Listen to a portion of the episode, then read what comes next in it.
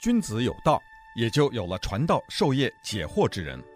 欢迎收听星期一到星期五《授之有道》节目，听王寿之教授为你解读天下事。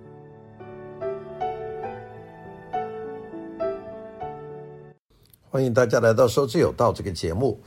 我呢，在呃今天的节目里面跟大家讲了，在昨天的节目里面跟大家讲了这个。呃，Donald Trump 的这个在共和党的全国代表大会里面讲的，他的那些政纲，那么那个政纲呢，一共大概加起来，我想有呃十条啊，这十条呢，我是逐条逐条的跟大家讲的。但是呢，有一个事情呢，我忽视了，我就是曾经录过那个呃上个礼拜就是在民主党全国大会大会啊，在 Wisconsin 举行的。那个 Joe Biden 呢，他也提出八条政纲。那八条政纲呢，我并没有和大家呃讲得很详细啊，就是说，只是在呃关于共和党代表大会，我就是讲了一点，但是对那个政纲并没有逐条的讲。我呢，满以为自己就已经讲了，讲了呢，那那就是，所以呢，就跟着逻辑上来讲，就讲共和党的政纲。但是后来发觉呢，这个没有讲，那这有点。有点恶搞，因为呢讲了一半，那个美国的政党，那就讲的共和党，反而是后先讲，而那个前面已经发生的民主党呢，没有和大家讲。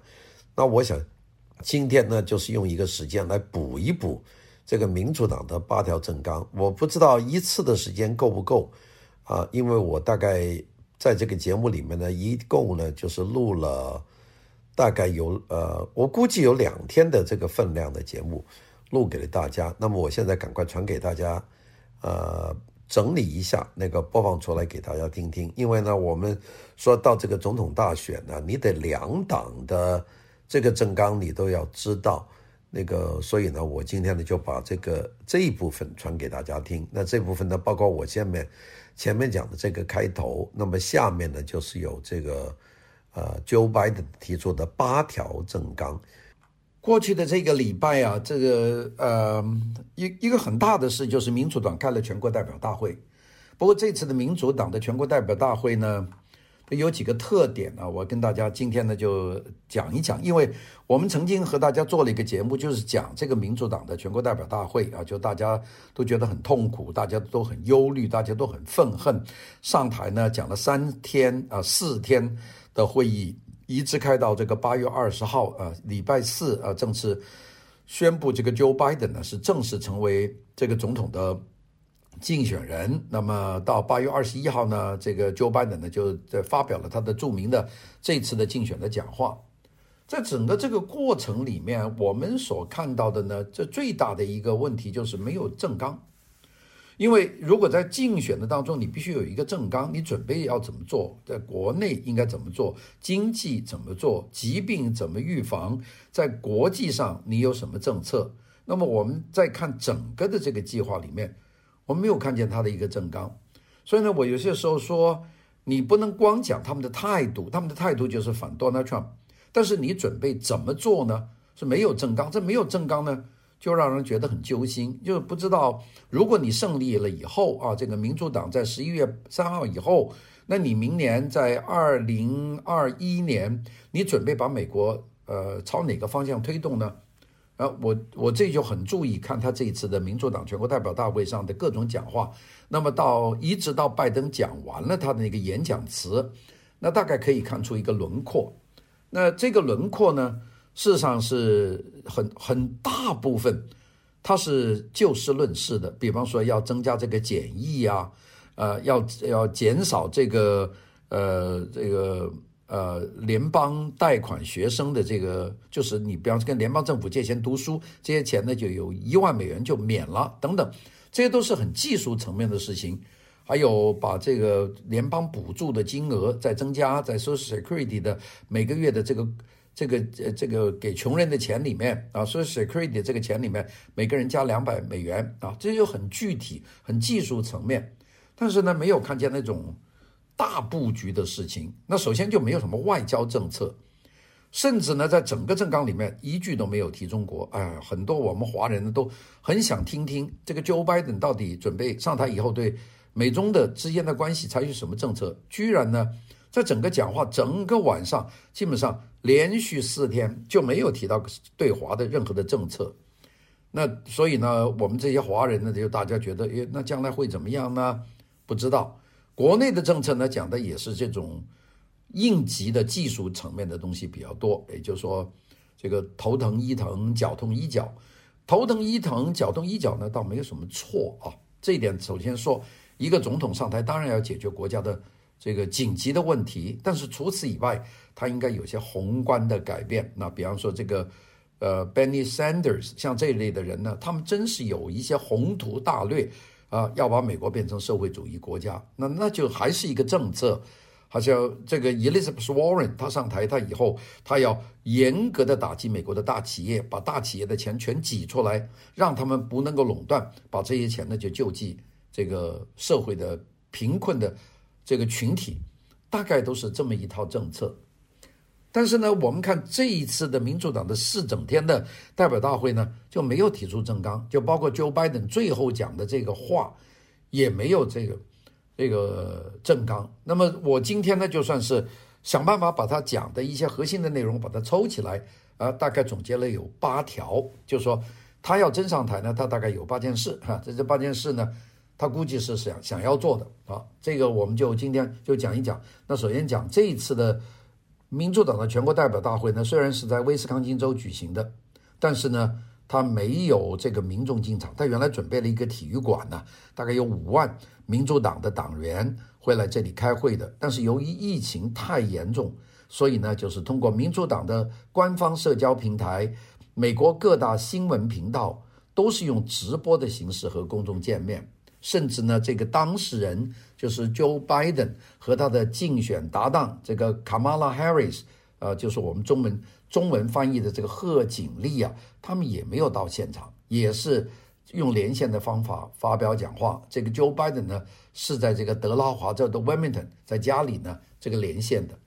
那么当然呢，所有的手续已经完了，现在已经正式的出来，这个作为民主党的总统的参选人啊，并且对全国呢就发表演说。这个演说里面呢，我们就看见他有八个。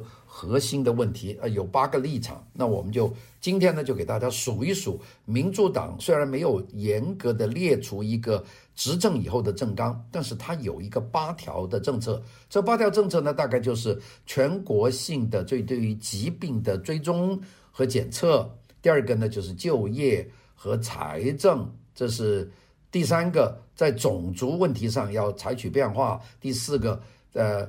重重回全球气候协定，就是对于气候变化。第五个是外交政策啊，这个是美国外交政策提到了很模糊。第六个是医疗卫生，第七个是移民政策，第八个是教育。那这次呢，就是拜登涉及的八个方面。这八个方面呢，也都是我们很关心的。我们就就来看看这个。Joe Biden 在这个八个的关键政策上提出一个什么样的办法？我们都很期待，希望他能够提出一个行之有效，并且比现任的这个 Donald Trump 的这个政策要更加呃务实、更好的一个政策。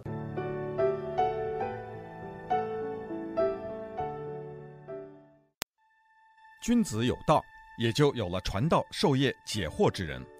欢迎收听《授之有道》节目。听王寿之教授为你解读天下事。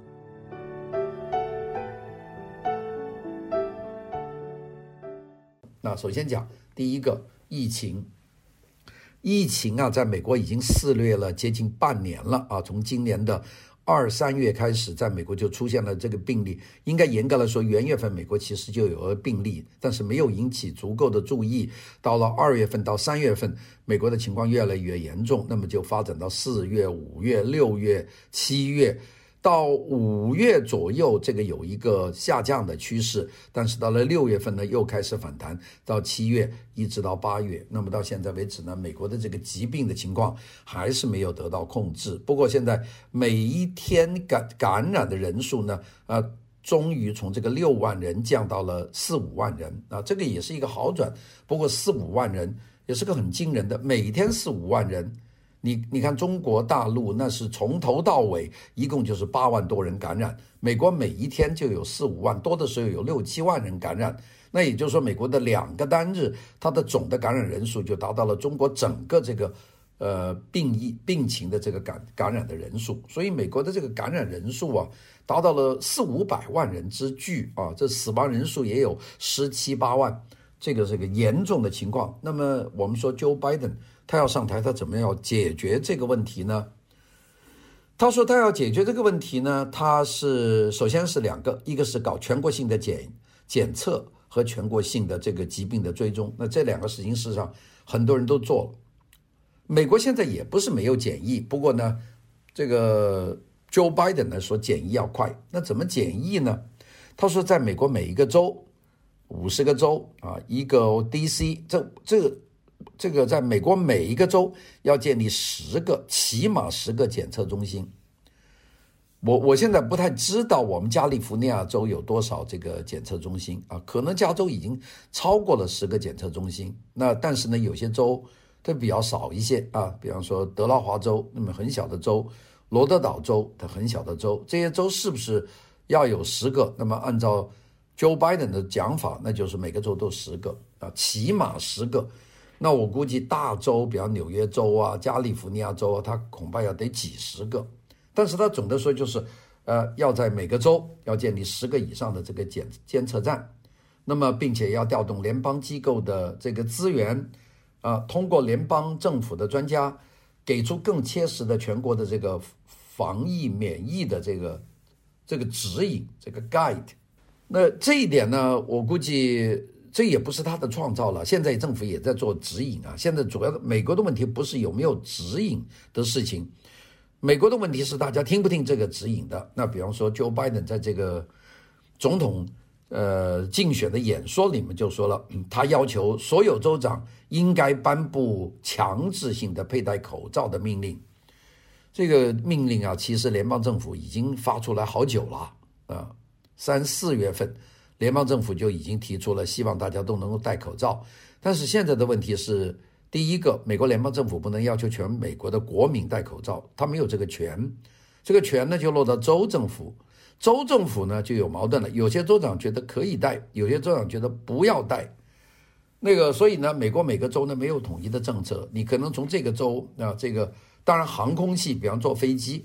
那航空公司说一定要戴，但下了飞机以后戴不戴，那就听任各个州的这个表态了。那么，Joe Biden 就说：“我希望所有的州的州长应该颁布强制戴口罩的这个命令。”那我估计呢，他的成功率恐怕比 Donald Trump 要高，因为民主党的这些州长掌握的州都是大州啊，像加利福尼亚州、纽约州、马萨诸塞州，这人口比较多的州啊。呃，这个密兹根州，这这些州是人口比较多的。那么在 Donald Trump 执政的时候，Donald Trump 的政府说大家希望能够戴口罩，这些州长呢就否决了他。但是到了 Joe Biden 当这个州的州长的时候呢，我估计很多州长呢作为同一个党的这个党员，那么他们会听这个 Joe Biden 的。所以呢，Joe Biden 如果他真当了总统，他发出这个命令呢，我估计响应的州是比较多的。那共和党州的州长呢，他基本上就不会对这干，因为他们现在就是在要求戴口罩，那比较保守嘛。所以呢，如果是这样做的话，那美国可能颁布要求强行戴口罩的州就会多一点。但这个还有好多个月啊，这个还有八十天的时间才总统大选。他选上了以后，他要发布行政命令，要到明年元月份宣誓就职，他才能下这个行政命令啊。那就从现在开始还要等三四个月。才能够做，那么到那个时候能不能来得及呢？会不会在这个期间再爆发第三波呢？我们不知道啊。好，这是他关于疾病的这些问题。呃，这个拜登对于政府角色的这个概念呢是比较一致的，因为我们知道美国的民众当中有一部分呢对于联邦政府的权力过大的扩张是不满意的。我们举一个例子说。就是这个 Donald Trump 派了七万五千名这个联邦的执法人员到各个曾经有过暴动的这个城市，像这个西雅图啊，这个波特兰的 Oregon 啊，到那些城市里面去帮助本地的执法人员去巩固本地的形势，等本地不要那么乱。就这件事情也引发了大规模的示威游行，那就是不愿意联邦政府的介入。那这种示威呢，事实上表达了美国人的一种习惯，就美国人不愿意联邦政府过多的干预他们的地方的事务。那么，但是呢，大家说这个 Joe Biden 上台，联邦政府会不会变得软弱，变得更加收缩一点？我看不像，因为民主党政府呢一向是支持强有力的大政府的，倒是共和党呢，它比较趋向小政府这个做法。那民主党上台，如果政府不多加强自己的干预能力，那就不像民主党了。所以这一点呢，我们可以说，Joe Biden 和民主党对于政府的角色的这总体的观念呢，应该是比较一致的。我估计不会有很大的出入啊。所以他说，要求各个州的州长配合他强行推行这个佩戴口罩的命令，这一条我觉得没有什么怀疑。那么，Joe Biden 的第二条呢，就是就业的问题。因为经济一一搞不好，那个疾病一来，那么大家的民怨就很大。那么，Joe Biden 要做几件什么事情呢？几件事情啊，就是他要提高最低的工资。第二个呢，要投资绿色能源。那这些话，大家一听的话，就像这个奥巴马时代讲的话啊，提高最低工资啊，呃，投资绿色能源呐、啊，并且呢，要用巨大的花费来延长。这个 small business 这些小商家就是中小企业的贷款，并且呢要增加给每个家庭的直接的补助。那呃，在他有个提案，就是说每个月在社会安全的生活保障金上呢要再加两百块钱美元啊，并且呢把 Donald Trump 时代的这个征这个这个税率啊要把它减低，就是要减税。那么这样减税呢，就给企业更多的松绑，并且呢。对于借了联邦学生的贷款的这些学生，他要推行一万美元的这个免除的计划，也就是说，你跟联邦政府借了一万块钱读书，那么这一万块钱呢，就就不用用了啊。当然，这个学生申请的贷款的金额很多了，联邦只是其中的一个。拜登呢，他的经济政策叫做 Build Back Better，叫做重建更好未来，Build Back Better 啊，就是这个计划。三个 B 字，Build Back Better，这个计划呢，我们一看就知道它是讨好两个民主党的传统的选民团体，一个就是年轻人，比方说给学生一万美元的联邦学生贷款的免除计划，这个就是年轻人会喜欢。第二个蓝领工人，这个提高最低工资，那么这两个事情的做法呢，是非常合乎他的逻辑的。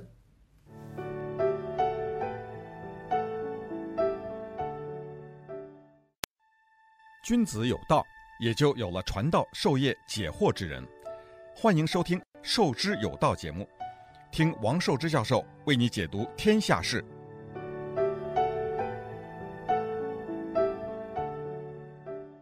拜登在那个民主党的那个命名的大会上，在八月二十号，他提出了八条他的政策。那这个八条政策呢，还是挺引起我们的注意的，因为就是说民主党政府上台。一直就没有说准备怎么做，那么现在呢就开始清楚了，啊，就是有八条政策。这个八条政策呢，呃，我们刚才讲了有两条，一条呢就是关于这个疾病的问题啊，要建立全国性的检测和追踪，那这个是问题。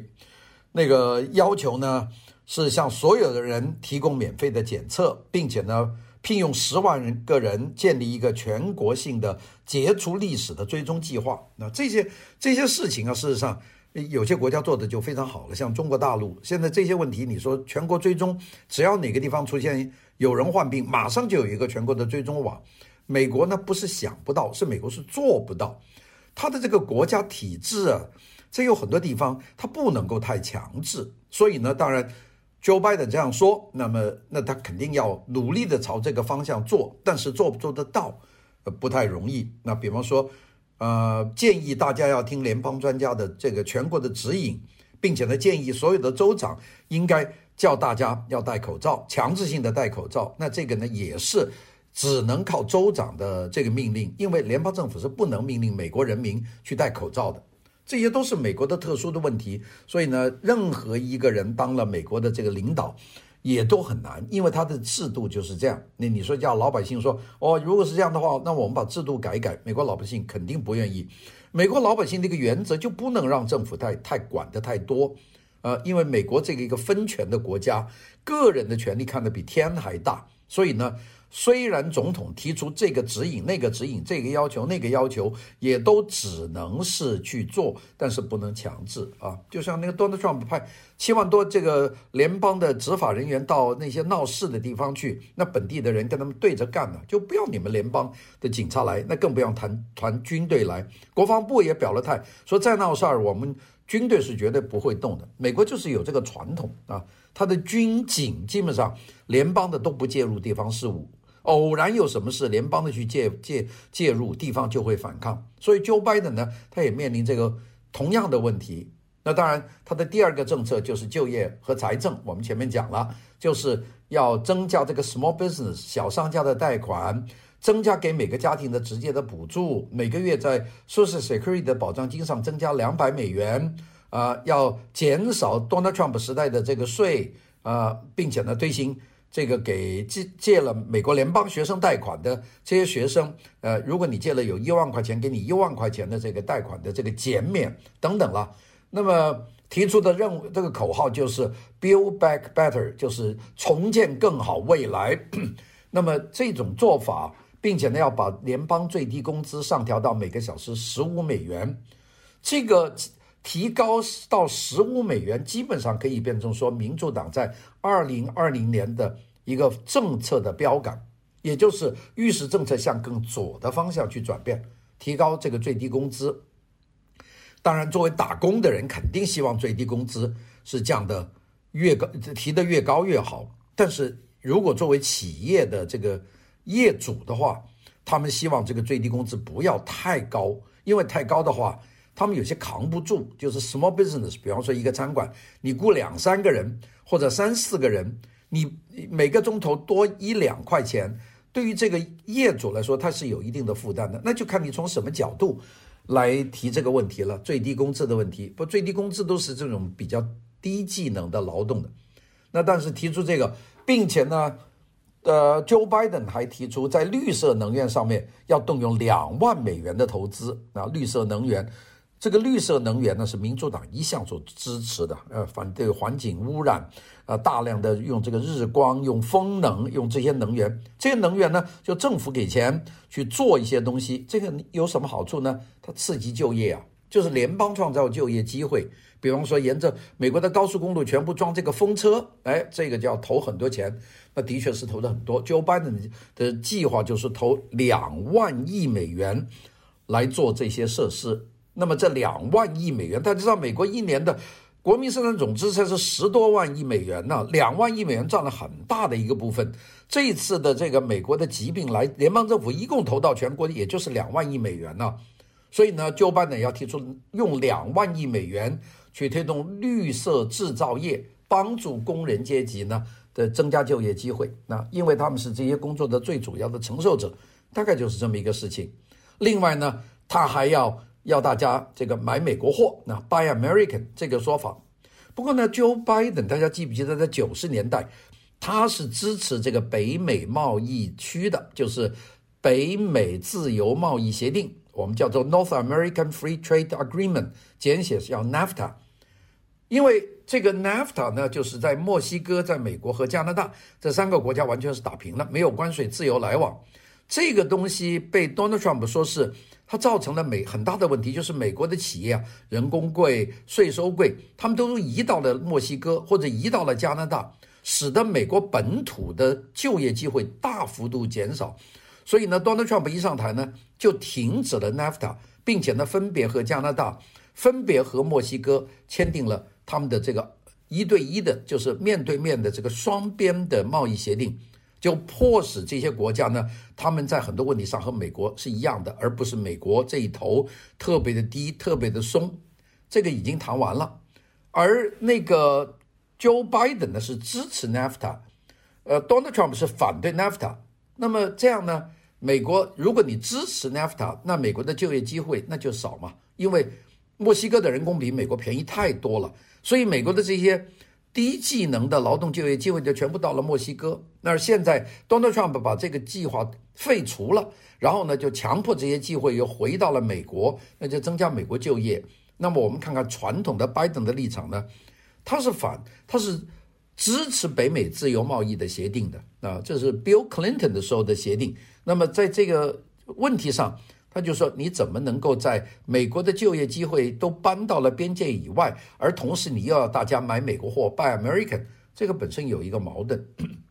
那么当然还提出了要美国要采购更多东西。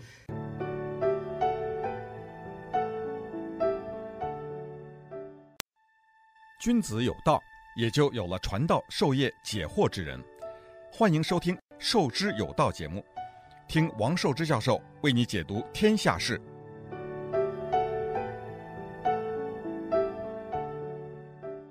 啊，我们讲 Joe Biden 的这个计划的第三个就非常重要了，就是美国的种族政策。知道最近啊闹的这个这个黑人的命也是命的在大示威呢，就是种族分裂的问题嘛，席卷了美国。那么今年美国整个一百多个城市都出现了这种呃种族的抗议，那就是说反对种族，黑人命也是命啊，闹得很大，并且呢还伴随着很多这种暴力的这种事事件的发生。拜登呢，他在这次的讲话上，他就说：“我相信美国的确有种族主义啊，的确存在。那么，所以呢，他必须呢要支持少数族裔，他要执行这个在经济上、在社会项目上来针对少数族裔。这个这个计划呢就很清楚的，就是说，联邦政府投钱，这些钱呢主要是支持少数族裔。我看呢，亚裔不一定考虑在内，啊，可能主要就是黑人。”啊，这个我们讲穿了，就是要拿联邦的钱在重建计划里面是支持少数族裔的，多少钱呢？三百亿美元，这个很清楚了。至于这三百亿美元怎么去做计划去用，让黑人去用这些钱，能够造福于他们自己啊，能够使他们的日子过得更好。减少他们的歧视，我们不知道，没有一个明确计划。但是呢，就是在美国的这个国家预算里面要抽出三百亿美元，是专门为少数族裔的服务的。大家说，你讲少数族裔，除了黑人还有谁呢？你知道美国最大的少数族裔不是黑人，是这个 Latinos，是是 Hispanic，就是讲西班牙语的这个族裔。黑人的总数在美国三亿人口的总数百分之十二到十三。而这个这个 Hispanic 讲西班牙语的这些人口呢，在美国接近美国人口的三分之一，三百分之三十几。在大城市，比方说在洛杉矶这样的城市，讲西班牙语的人口超过一半啊。那么在这种情况下，那么这个怎么样把这一部分的拨款能够支持这些人？我看在美国历次运动里面呢，Hispanic 并没有是主要的声音。这些 Hispanic 往往呢，就是在黑人的运动里面去参与、去支持黑人的运动，同时也为自己的发声。但是呢，他们自己并没有形成真正的力量。他说：“怎么回事啊？他占的人口比黑人多一两倍，他们居然没有发声。”那我想，主要问题就是他们当中有很多人是非法移民，他本身没有这个政治决策的这个决策权，啊，就是他们，并且他们一般来说。在很多问题上，总体来说，Hispanic 他们比较温和，他们没有黑人那么激进啊，他们也就承担了美国的这个低端劳动力的最大一头，不是黑人呐。你看这什么扫地呀、补马路啊、修桥啊、爬电线杆呐，这个做清洁、收垃圾啊，在大城市里面，基本上黑人就很少。黑人做什么呢？黑人做公务员、邮政局啊、警察局啊，这个黑人做得多，那就是那种联邦的公务的工作或者州的公务工作，像 D M D M 呃 D M V 啊，就是那个汽汽车管理处啊，这里面黑人的比例很高的，大家注意看看，这这些就所谓政府的工作，而那个社会底层的工作主要是 Hispanic 做，大概就这样。所以呢，这个少数族裔的计划，所以我从我的体会来看。是主要支持黑人，因为黑人在这一次的运动里面是声音最大的。大概每一次的运动都是黑人在呼吁。那这个另外呢，就是由于黑人的犯罪率高，这点我不是侮辱他们啊。在美国全国的所有的数据里面，黑人的平均的犯罪率啊，按百人计算，它就是高，高于白种人，高于 Hispanic，也更加高于亚裔。那么，所以警察，如果你犯了罪，警察要抓，那就是抓的人，抓的人里面肯定黑人占的比例就占相当一个部分。好，他这个 Joe Biden 提出什么东西呢？他就是说要减少监禁啊，这是一个大家记得，Joe Biden 在一九九十年代，他是支持这个强硬对待犯罪的这个立场的，呃，他的立场是有犯罪就必须抓，他现在改了口了。他说：“现在要少监禁，就不要是不是抓到他就把他放到监狱去？那不要，那就是先问一问啊，教育为主啊。那么，并且呢，他要解决司法体系里面用性别、种族和收入为依据的差异，那就是一视同仁。这个说法 sounds good，非常的好，但是怎么做到呢？我们就想一个具体问题，比方说有黑人抢了你的汽车。”有黑人去偷了你的东西，那警察到了面前，那警察首先要想想，我抓他还是不抓他？因为抓他很容易被别人说是种族歧视。那我放了他，他又是个犯罪的人。比方说有有人拿假钞票给你用，如果是个白人，马上就按倒了，不用说；如果是亚裔，也就按倒了；如果是 Hispanic，也就抓住了。哎，如果是黑人，你抓是不抓？这里就是有一个新的一个标准，就像现在这个读书一样。这个我们加利福尼亚马上要通过这个提案了，那这个读数就是说啊，如果亚裔考分考 SAT 考到一千四百分，黑人只考到了九百分，那么这个进入州立大学，那可能还是黑人先进，亚裔呢往旁边隔一隔，因为呢，为什么呢？因为他是黑人啊，他是少数族裔，是弱势群体，我们要照顾他，大概就是这么一个事情。所以呢，Joe Biden 讲的话呢，大概是这么一个内容，但是不容易。呃，民主党呢有很高的呼吁，要大幅度降低给警察的这个这个预算。那警察当然是州的警察，还有市的警察。现在各地的这个民主党人呢都在说，不要警察最好。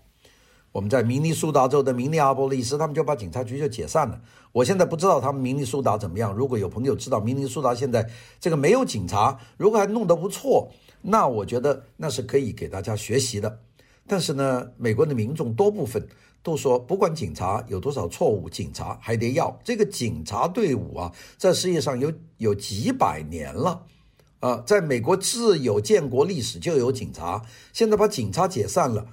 那么，按照这个 Joe Biden 的立场呢，他说他要建立社区警务计划。什么叫社区警务计划呢？就是这个 community policing，policing 是什么意思呢？就说我们每个社区成立一个警。警察功能的这样一个社区服务中心，那么也就是说，将来如果出了问题，你报警，警察也不敢动，那怎么办呢？找这个社区警务中心，让他们去帮忙。我听到他这个说法，我其实有点晕，我不知道这个社区警务中心怎么弄。你说我要是我住的这个社区里面有一个邻居组成的社区警卫中心，那他们应不应该有枪呢？如果没有枪，那你叫一个没有枪的一群邻居去抓了一个带枪的一个抢劫犯，那怎么去抓呢？抓了以后把他关在哪里呢？并且现在还要说减少监禁，那就不坐牢。那是不是这群邻居把这个罪犯拉回来跟他讲好话，说你以后别干了，这样对社区不好？这个说不过去啊。所以呢，现在这个计划呢讲出来呢，也是一个非常的含糊其辞的这么一个计划。